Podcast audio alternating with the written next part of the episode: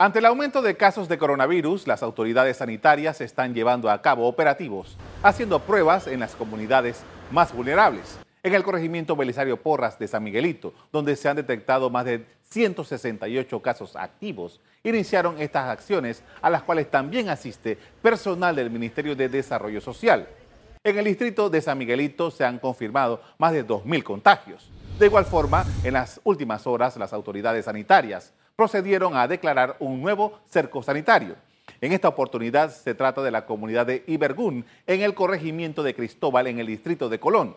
De ese modo, los funcionarios pretenden frenar el aumento de casos de contagio mediante restricciones de movimiento, puestos de control y acciones de salud.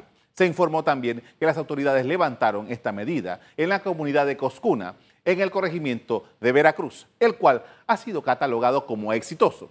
Ya a principios del mes de junio, las autoridades declararon un cerco sanitario en varios puntos de Bocas del Toro. ECO te invita a revivir este contenido entrando al canal 1 de VOD de Cableonda.